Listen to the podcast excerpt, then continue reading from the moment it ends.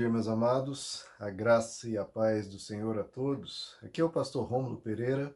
Estamos nessa jornada ao longo da Semana Santa e trabalhamos todos os dias o que Jesus e os seus discípulos vivenciaram naquela semana crucial. E vimos no domingo de Páscoa uma mensagem, continuamos ontem, ainda com comentando sobre a Páscoa, sobre a ressurreição, mostrando as aparições de Jesus aos discípulos já ressurreto. Né? Apareceu primeiro a Maria Madalena, que exploramos no domingo de Páscoa, depois a aparição de Jesus a dois discípulos, provavelmente é, não seriam os apóstolos, um dos discípulos é Cleopas, o outro discípulo, a Bíblia não diz o nome, que comentamos um pouco ontem e eu quero continuar essa caminhada aqui que Jesus estava fazendo com esses dois discípulos. Quero continuar aqui a partir do verso 30 que diz, Lucas 24, verso 30, E aconteceu que, estando com eles à mesa, tomando o pão, o abençoou e partiu, e lhe o deu. Abriram-se-lhes então os olhos e o reconheceram, e ele desapareceu da vista deles. Então veja só, queridos, Jesus caminhou com aqueles dois discípulos no caminho de Emaús, conversando com os discípulos. Os discípulos não reconheceram que era Jesus. Comentamos bastante sobre isso no vídeo anterior. Quem não assistiu, pode ver, vai estar aqui no, na playlist da Semana Santa. Agora, Jesus entra na casa dos discípulos, desses dois discípulos, e ceia com eles. E o texto nos diz que, ao partir o pão, os discípulos o reconheceram. O que, que provocou isso? Né? Que eles estavam caminhando com Jesus já há um certo tempo, talvez até algumas horas, e conversaram todo esse período com Jesus, não o reconheceram. De repente, dentro da casa, já com ele dentro da casa, conversaram mais um pouco, beberam água, etc. Mas foi no partir do pão que o reconheceram. Por quê? Que o reconheceram neste momento em especial, esse momento específico. Bom, eu já vi alguns comentários, claro, cada um interessante. Teve um, por exemplo, que um, um colega explicou que para eles, ele acha que quando Jesus partiu o pão, no partir do pão, Jesus mostrou o pulso onde havia as perfurações da cruz. No partir do pão, o pulso ficou à mostra. E aí os discípulos viram a perfuração e viram: ah, ele foi crucificado. É Jesus. Claro, é Jesus. Essa explicação, essa explanação faz sentido, claro, mas, ao meu ver, não me satisfaz porque se algo como, como ter visto os pulsos de Jesus fosse o que gerou esse reconhecimento, o texto certamente diria. É impossível os discípulos verem a marca dos cravos e não comentarem, né? como nos outros trechos em que Jesus mostra Olha aqui, Tomé, as marcas da cruz, olha aqui o meu lado perfurado. Então, outros trechos mostram as marcas em Jesus e esse aqui não mostra. Porque se os discípulos tivessem reconhecido graças a esse fato, creio eu que o texto relataria isso. Mas não faz essa menção, então eu não creio que seja esse o ponto. O texto enfatiza, e no verso 35, os discípulos até comentam isso quando contam aos demais discípulos é, que viram Jesus ressurreto, né? esses dois discípulos voltam para Jerusalém e contam aos apóstolos e demais discípulos, e contam como reconhecer, diz que, e como deles foi conhecido no partir do pão. Então, é enfatizado que foi no partir do pão que reconheceram Jesus. Por quê? No partir do pão.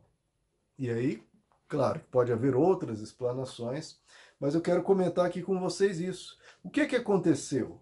Para esse partir do pão ser tão especial.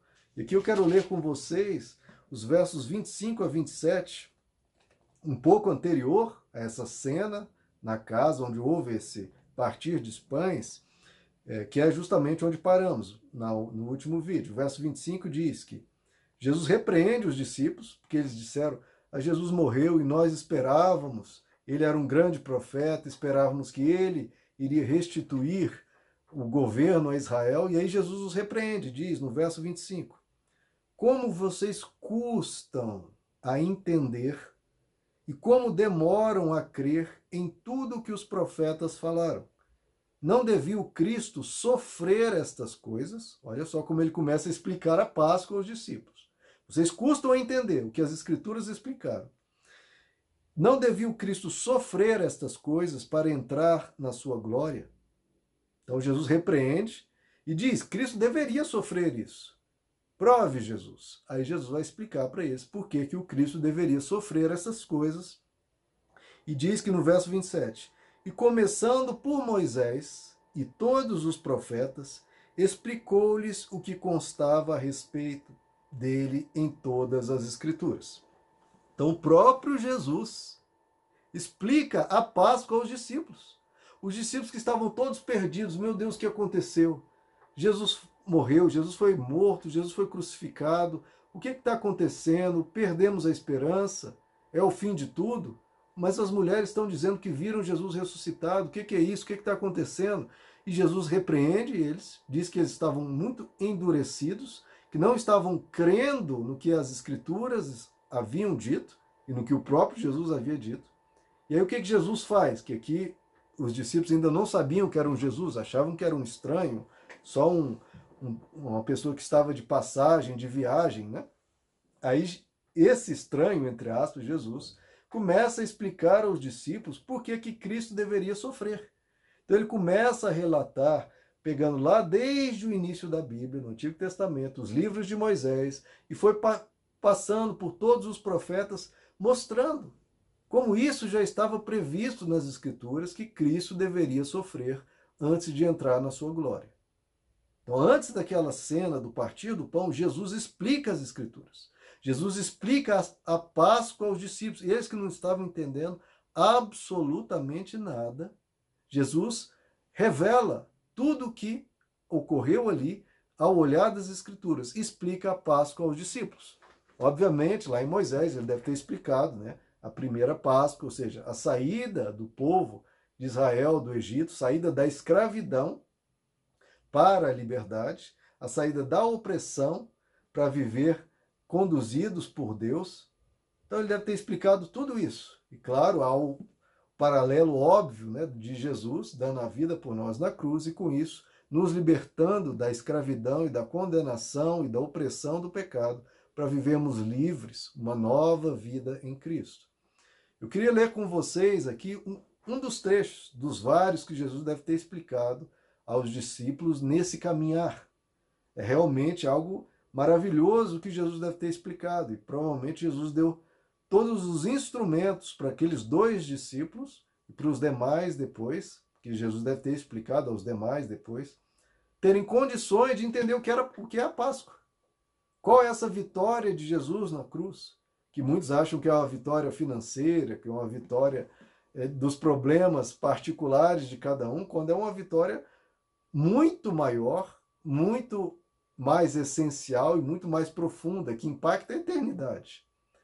Dos vários trechos que Jesus deve ter mencionado, eu quero ler em especial para vocês Isaías capítulo 53, que muitos aqui talvez conheçam, mas aqueles que não conhecem é, precisam muito conhecer, e aqueles que já conhecem precisam rememorar, porque é um trecho absolutamente maravilhoso das Escrituras e que com certeza Jesus passou por esse trecho, mas com certeza mesmo passou por esse trecho, porque é um trecho central é, na missão do Messias, como também a Páscoa de Moisés, como os livros de Salmos, que têm diversas profecias a respeito do Messias. Mas Isaías 53 é muito especial.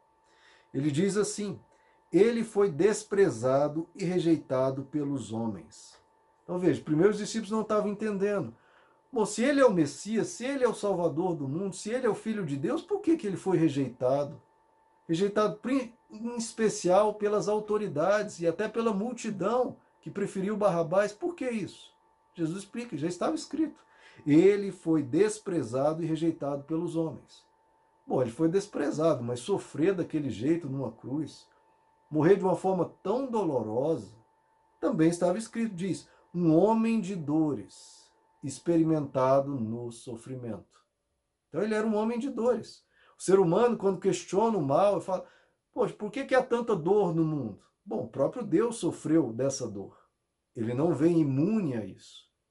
Ele enfrentou essa dor, uma dor que foi trazida ao mundo pelas escolhas humanas e continuam sendo trazidos pelas escolhas diárias dos seres humanos, nas suas guerras, nos seus assassinatos, nas suas violências, nas suas crueldades, nas suas palavras destruidoras, todo o mal do mundo, em sua origem, você acaba vendo o ser humano. Ah, mas e as tragédias naturais e tudo mais? Bom, se estivéssemos em Deus no Éden, estaríamos guardados. Mas tudo veio das escolhas humanas e Deus entrou neste mundo para sofrer conosco. Ele falou: Eu estou junto com vocês nessa. Vocês não estão sozinhos, eu estou com vocês nessa. Ele é um homem de dores. Imagina, ele é a única divindade que pode dizer: essa, o nosso Deus é um homem de dores. Primeiro é um homem, um ser humano. Ele veio, fez carne e passou por essa vida conosco. Então, se às vezes você se desesperar na sua vida, poxa, essa vida é tão sofrida, é tão dura, cheia de obstáculos, é tantas, tantos problemas a resolver, tantas situações complicadas. Bom, queridos, o próprio Deus passou por isso. Ele que não precisava ter passado, ele passou e não desistiu. Ele foi até o fim. E teve uma, uma vida muito mais dura e complicada que a nossa. Então, se ele veio para nos deixar esse exemplo de vão adiante, porque eu vim por vocês para mostrar para vocês que eu não vos deixo sozinho. Eu não vos deixo sozinho. Se eu passei por tudo isso em carne, como eu não vou passar juntamente com vocês por essas coisas e vou ajudar vocês? Ele é um homem de dores. E o texto, o texto continua. Como alguém de quem os homens escondem o rosto, foi desprezado e nós não o tínhamos em estima. Né? Todos nós, em algum momento, não demos valor a Jesus e até hoje ou nos próximos dias a gente vai ter momentos que não dá o devido valor a Deus. Isso vai demover Deus de dar a vida por nós? Não, queridos. Porque ele faz por puro amor. Ele faz por motivado, não por a gente merecer, não porque nós fizemos isso ou aquilo, ele faz motivado pelo amor dele por nós. Não é porque nós amamos primeiro. Não, a Bíblia diz que ele nos amou primeiro e deu sua vida por nós quando ainda éramos pecadores. Então, o que ele fez foi movido não porque éramos super lindos, super maravilhosos, mas foi porque ele nos ama, porque ele te ama. E o texto continua: certamente ele tomou sobre si as nossas enfermidades. Veja só, porque os discípulos deveriam estar se perguntando: poxa, por que, que ele sofreu de uma forma tão horrenda, tão terrível? Ele, se ele era Deus, por que sofrer assim? Se ele era o Messias, se ele é o Salvador?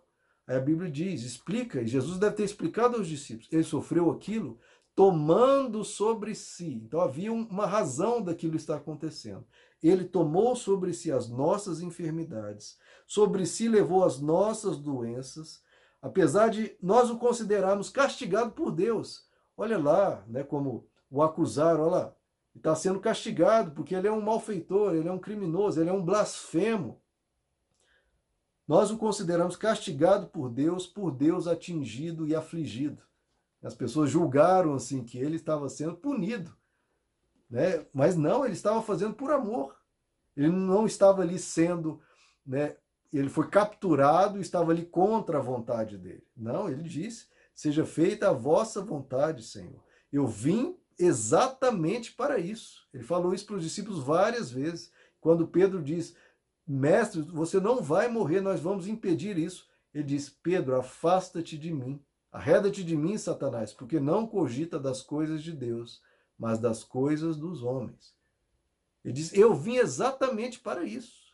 Então ele não estava ali é, contra a vontade dele, ou capturado, ou coitado. Não. Ele veio exatamente para aquilo. Em vez de fugir de Jerusalém, ele foi para Jerusalém para cumprir o que ele desejava fazer por nós. E o texto diz, né, enquanto estávamos achando que ele estava sendo castigado por Deus, o texto diz: não, ele foi transpassado por causa das nossas transgressões. Então, ele não estava sofrendo e sendo punido por pecados dele, por erros dele, por ele ser um blasfemo, ou ele ser um criminoso ou um malfeitor. Não. Ele foi transpassado perfurado no seu pulso, nos seus pés, por causa da minha e da sua transgressão. Foi por causa dos nossos erros, não dos dele, só dos romanos, ou só dos religiosos, ele foi transpassado por causa da minha iniquidade e da sua iniquidade. Ele, cada gota de sangue ali tinha a nossa marca. Ele estava fazendo aquilo por nós. Ele estava recebendo sobre si a nossa condenação. Ele foi colocado, Deus o fez, aquele que não conheceu o pecado, foi feito pecado. Olha que coisa maravilhosa Deus fez. Aquele que não conhecia pecado foi feito pecado. Veja, Deus se tornou na cruz pecado. Jesus até usa aquela simbologia da serpente. Eu vou ser erguido como uma serpente. Deus, o ser perfeito, foi feito pecado, foi feito sujo, foi feito imundo, foi feito um horroroso, um criminoso no nosso lugar. Aquele que não conhecia pecado foi feito pecado. Para que isso? Para que nós fôssemos feitos justiça de Deus para que nós, eu e você, fôssemos feitos justiça de Deus. Como Deus prometeu lá no Antigo Testamento, que com certeza Jesus deve ter explicado para os discípulos: ainda que as vossas vestes estejam manchadas de vermelho, como a escarlata, que é um, um, uma tintura super vermelha, ainda que as vestes de vocês estejam manchadas como a escarlata, as vossas vestes serão brancas como a neve. Nós fomos feitos justiça de Deus. Ele é justo e justificador daqueles que creem. Ele foi transpassado por causa das nossas transgressões. O texto continua. Foi esmagado. Já pensou isso, queridos? Um Deus esmagado. Um Deus feito pecado. Ele foi esmagado por causa de nossas iniquidades. Então veja como o amor de Deus que não é um amor punitivo, como se mostra por aí, um amor irado, um amor vingativo, um Deus que está sempre querendo nos castigar e nos punir. Não. Olha o verdadeiro Deus. Ele foi esmagado por causa das nossas iniquidades. É o Deus que, em vez de punir, ele recebe a punição sobre si próprio. Então veja como muda tudo, queridos. Como derruba todo o esquema da religião de colocar medo das pessoas, do Deus irado, Deus que vai esmagar você, Deus que vai pesar a mão. Ele está dizendo que é o Deus que foi esmagado no nosso lugar. Como é diferente? E o texto continua: o castigo que nos trouxe paz estava sobre ele. Então, o castigo, aquele Deus que vai castigar, não, o castigo estava sobre ele. E um castigo, ah, mas é só para se auto Não, o castigo que, que a gente acha que merece, ele recebeu sobre si. Para quê? Para nos dar garantia de paz. O castigo que nos traz a paz estava sobre ele. Por que, que você tem, pode ficar em paz, que não vai vir castigo? Ah, é a opinião do pastor Romulo, isso, que, que não vai vir castigo, que Deus não é castigador, que Deus não pune. Não, está escrito. O castigo que nos trouxe paz. Ele te deu paz. Deus não quer te castigar, te punir, te tratar mal, pisar em você, pesar a mão, nada disso. O castigo nos trouxe a paz. Nos trouxe paz. A menos que você não creia na cruz. Mas se você crê na cruz, você recebe essa paz, porque o castigo que nos trouxe a paz estava sobre ele.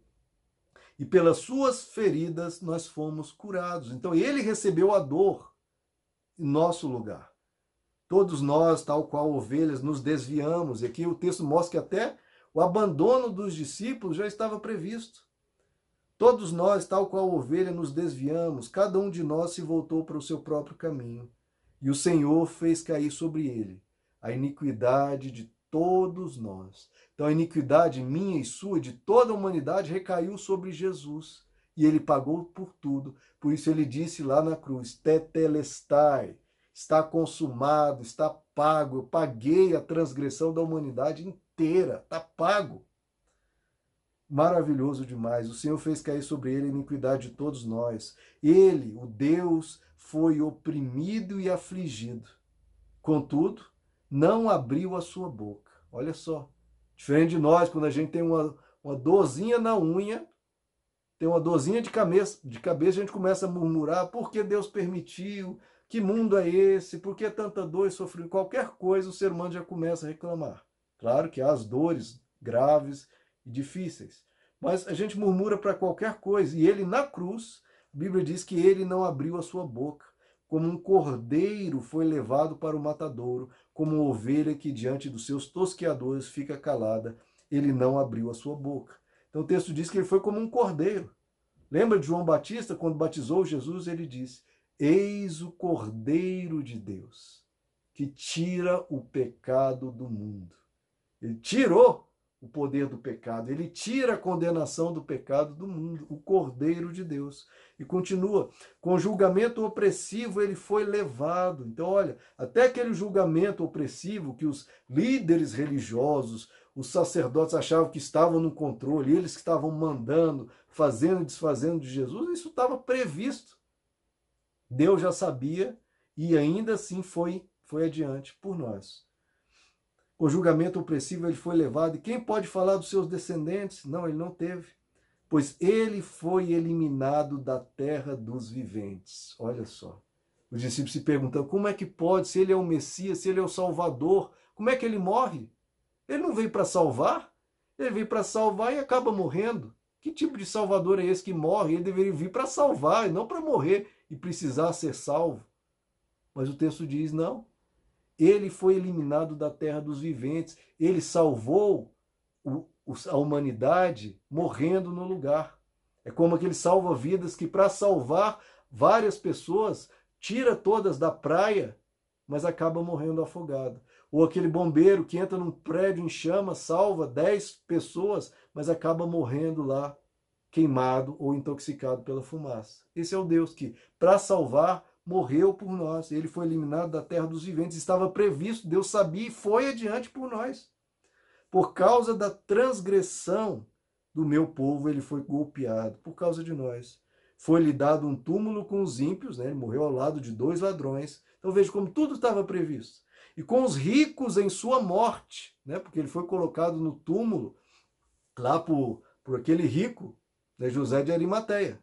Então, entre os ímpios na cruz, com os ricos na morte, com José de Arimaté colocado no túmulo dele, embora não tivesse cometido nenhuma violência, Jesus não levantou nenhuma rebelião. Quando os discípulos sacaram da espada, Jesus disse: Basta, guarda disso, porque quem usa da espada pela espada perecerá.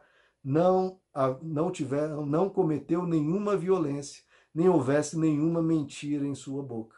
Contudo, foi da vontade do Senhor e ele se submeteu a isso, esmagá-lo e fazê-lo sofrer, embora o Senhor tenha feito da vida dele uma oferta pela culpa, limpando toda a nossa culpa. Ele verá a sua prole e prolongará os seus dias. Como assim? Ele não foi eliminado? O texto disse antes que ele foi eliminado, agora está dizendo que ele prolongará os seus dias. É o que aconteceu na Páscoa, não é isso? Ele foi eliminado na crucificação, mas prolongará os seus dias. A morte não tem poder sobre Deus, meu irmão. A morte não tem poder sobre os planos de Deus. Nada tem poder sobre os planos de Deus. Ele foi eliminado do meio do seu povo, mas prolongará os seus dias. E a vontade do Senhor vai ser derrotada na vida dele? Não, a vontade do Senhor prosperará em sua mão. Olha só, depois do sofrimento de sua alma, ele verá a luz. Então ele sofreu na cruz e morreu. Mas ainda assim ele verá a luz que ocorreu na ressurreição. Ele abriu os olhos e estava vivo. Ele ressuscitou. Ele viu a luz. E ficará satisfeito. Olha só, queridos, como Jesus deve ter confortado os discípulos, não se preocupe. Eles estão sentindo traidores, sentindo que tudo acabou, que Jesus foi derrotado. Não, ele venceu. Tudo isso estava previsto. Até o abandono de vocês, tudo estava previsto. Ele não virou as costas, pelo, pelo contrário, foi adiante. E tudo se cumpriu, tudo prosperou. E o texto diz que ele foi eliminado, mas depois do sofrimento da sua alma, ele verá a luz e ficará satisfeito. Jesus ficou satisfeito com tudo aquilo ficou satisfeito em ser crucificado por nós, ficou satisfeito em ser feito pecado, de ser feito manchado e sujo por nós. Ele ficou satisfeito. Por quê? Porque ele pensou em mim e em você. Por que, que ele ficou satisfeito? Porque ele gosta de. Ele é sádio, ele é masoquista, ele gosta de sofrer? Não, ele, porque ele fica satisfeito em ver você aqui, o ouvindo, em você o amando, você se desejando estar com ele na eternidade. Ele fica satisfeito porque quer passar a eternidade contigo. Ele se fez pecado para que nós fôssemos feitos justiça de Deus. Ele ficará satisfeito pelo seu conhecimento, meu servo justo justificará muitos. Então por que, que ele fica satisfeito? Porque ele justificou todo mundo, cancelou o pecado, cancelou o escrito de dívida que havia contra nós, o escrito de dívida que constava de ordenanças. Vocês entendem isso? Que na cruz ele cancelou, está escrito, cancelou o escrito de dívida. Vocês imaginam o tamanho da dívida que nós temos em relação a todos os mandamentos, em relação a todas as nossas fraquezas, a todas as palavras proferidas, todas as atitudes que fizemos e que não fizemos, ou seja, pecados ativos ou por omissão. Imagina o tamanho do escrito de dívida que havia contra nós. Ele cancelou o escrito de dívida que constava de ordenanças todas as regras, todos os mandamentos, ele cancelou tudo isso, morrendo por nós na cruz. Jesus, Páscoa, o que ele fez por nós. Pelo seu conhecimento, meu servo justo justificará muitos e levará a iniquidade deles. Ele levou sobre si, levou. Então ele tirou de mim, de você, não está mais, não está mais em nós. Ele levou sobre si as nossas iniquidades, tirou de nós. Por isso eu lhe darei uma porção entre os grandes. Olha só, o nome de Jesus é o nome mais falado, está em toda a terra, 24 horas do dia. E ele dividirá os despojos com os fortes, porquanto ele derramou sua vida até a morte. Então, meus discípulos, fiquem tranquilos. Jesus deve ter explicado. Ele derramou sua vida até a morte. Ele venceu porque cumpriu o que estava previsto. Ele venceu porque realizou a obra que ele veio realizar. Derrotado foi os outros e foi contado entre os transgressores, pois ele levou o pecado de muitos e pelos transgressores intercedeu. Né? Uma das palavras na cruz, Pai, perdoa-lhes porque não sabem o que fazem. Então Jesus explicou, só que Isaías 53, olha o tempo que nós gastamos aqui. Ele deve ter explicado pelo caminho todas as passagens de Moisés, dos profetas, dos salmos, e falando aos discípulos, explicando. E é por isso que os discípulos disseram: o nosso coração ardia enquanto ele nos expunha as Escrituras. O que eu estou fazendo aqui é expor as Escrituras. Se diante desse belíssimo texto de Isaías, o seu coração não entrou em ebulição amorosa, em admiração completa, pelo amor de Deus, que mais falta? Então Jesus expôs as Escrituras e o coração deles ardia. E voltando lá, por que que então eles reconheceram Jesus durante aquela ceia, durante o partir do pão. Porque isso tudo aqui que Jesus explicou aos discípulos era o que estava simbolizado no partir do pão. Porque os discípulos estavam ainda com o coração e com a mente presas lá na última ceia. Que eu não sei se esses discípulos em particular passaram nessa última ceia com Jesus ou se só os doze, mas com certeza aqueles doze deve ter comentado com esses dois discípulos e falando o que Jesus disse. Jesus disse naquela ceia palavras que ele não havia dito antes. Ele falou: Este pão simboliza o meu corpo, que eu dou em favor de vós. E os discípulos devem ter ficado o sábado todo e o domingo pensando: o que, que significa isso? Jesus deu o corpo em nosso favor significando o que ele fez na cruz. E ele diz: Este cálice representa o sangue que eu derramo, o sangue da nova aliança. Então, após Jesus explicar as escrituras para eles, deve ter entendido. Sim, ele esse eu dou o meu corpo em favor de vós deve significar a morte de Jesus na cruz, pagando os nossos pecados, nos limpando de toda culpa, nos limpando de toda pressão ou medo de castigo de Deus, medo do diabo, medo que quer medo da morte. Ele acabou com tudo isso porque ele deu o corpo dele em nosso favor. Como é que as pessoas têm coragem de ter medo? Olha só que expressão. Como é que as pessoas têm coragem de ter medo, sabendo ou provavelmente é não sabendo, né? Mas como é que as pessoas têm coragem de ter medo ao ver que Jesus deu o seu corpo, a sua carne em nosso favor? Se Deus deu o seu corpo, morreu por nós numa cruz, meu irmão, você vai ter medo do quê? Medo de diabo, medo de morte, medo de ter medo, medo do, de castigo de Deus? Ele foi esmagado para nos trazer a paz. E então, só de entregar o corpo já deveria trazer uma completa segurança a nós. Mas o texto continua: e este é o cálice da nova aliança feita no meu sangue. Então veja, ele deu a vida, ele morreu por nós, demonstrando o seu amor na cruz, e ele derrama sangue para dizer: olha, o, o, meu casamento, a minha aliança, né? Aliança quer dizer uma relação consolidada, uma relação de compromisso fixa, como se fosse um casamento. A minha aliança com vocês não é só um sinalzinho que eu ponho no dedo, não é só uma assinatura no cartório. Não, eu faço ela com sangue para dar certeza a vocês que não é brincadeira, que não é algo que eu posso romper aqui ou ali, que eu vou desistir. Não, é para dizer para vocês que eu estou derramando sangue para dizer a vocês: fiquem seguros, vocês estão salvos. Eu faço uma aliança, eu, Deus, faço uma aliança de vida com vocês, que vocês vão para a eternidade, que vocês têm passagem segura da morte para a vida eterna, que vocês foram comprados por Deus não com coisas perecíveis, perecíveis como prata ou ouro, mas foi, foram comprados com precioso sangue de Jesus. E vendo um Deus que dá o seu corpo e dá o seu sangue por nós, como que a gente não sente seguro, confiante, como que a gente tem coragem de ter medo, como a gente consegue não se sentir amado, ou se sentir só, ou se sentir desamparado ou abandonado, ou murmurar diante de Deus. Quando a gente murmura, a gente murmura diante do corpo trucidado, torturado e crucificado de Jesus. A gente reclama diante do sangue derramado. A gente não pode fazer isso, a gente tem que entender do que a gente está falando, a gente tem que entender da Páscoa.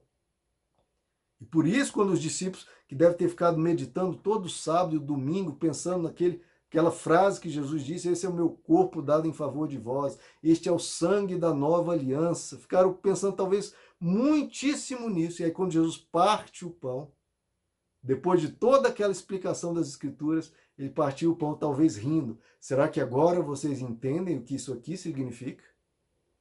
Os discípulos não entenderam na última ceia quando eu partir o pão, parti o pão. Agora, depois do, do, acontecido, da crucificação, dos primeiros relatos de ressurreição surgindo, eu ter expo, exposto a vocês as escrituras, eu expus a vocês as escrituras, e agora eu parto o pão. Jesus deve ter dado um risinho.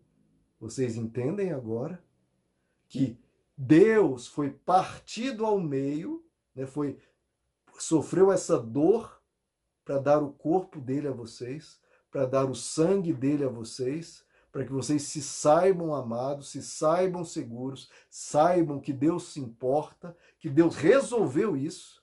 A gente não está vendo, está vendo coronavírus, está vendo problemas financeiros, mas isso já foi resolvido na cruz, queridos. Na eternidade, saiba que só está te esperando você ir para lá. Mas é um problema já resolvido. A gente vai ter que lidar aqui com essas questões aqui no tempo, mas Tão logo a gente deixe esse nosso tabernáculo, já está o problema resolvido lá, só nos aguardando. A gente vai ter que ligar, lidar com esses problemas aqui, mas na eternidade a gente tem essa segurança. Então se saiba amado por Deus, entenda a Páscoa. Quando a gente partir o pão na ceia, entenda o que isso significa. Se saiba amado, se saiba seguro, ele deu o seu o corpo dele em nosso favor e o sangue da nova aliança, estamos aliançados.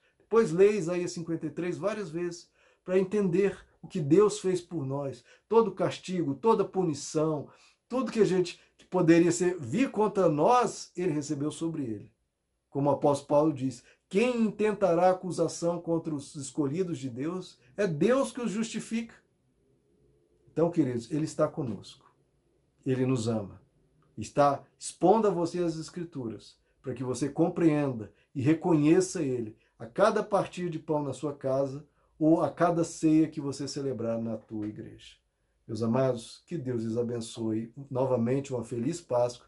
Que você possa entender com esse vídeo um pouco mais da Páscoa. Se você gostou, deixe o like, compartilhe.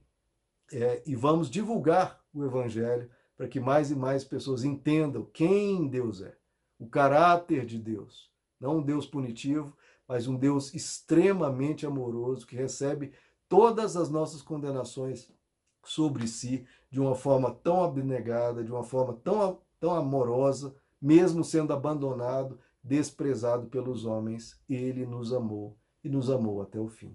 Meus amados, que Deus lhes abençoe. A graça e a paz do Senhor.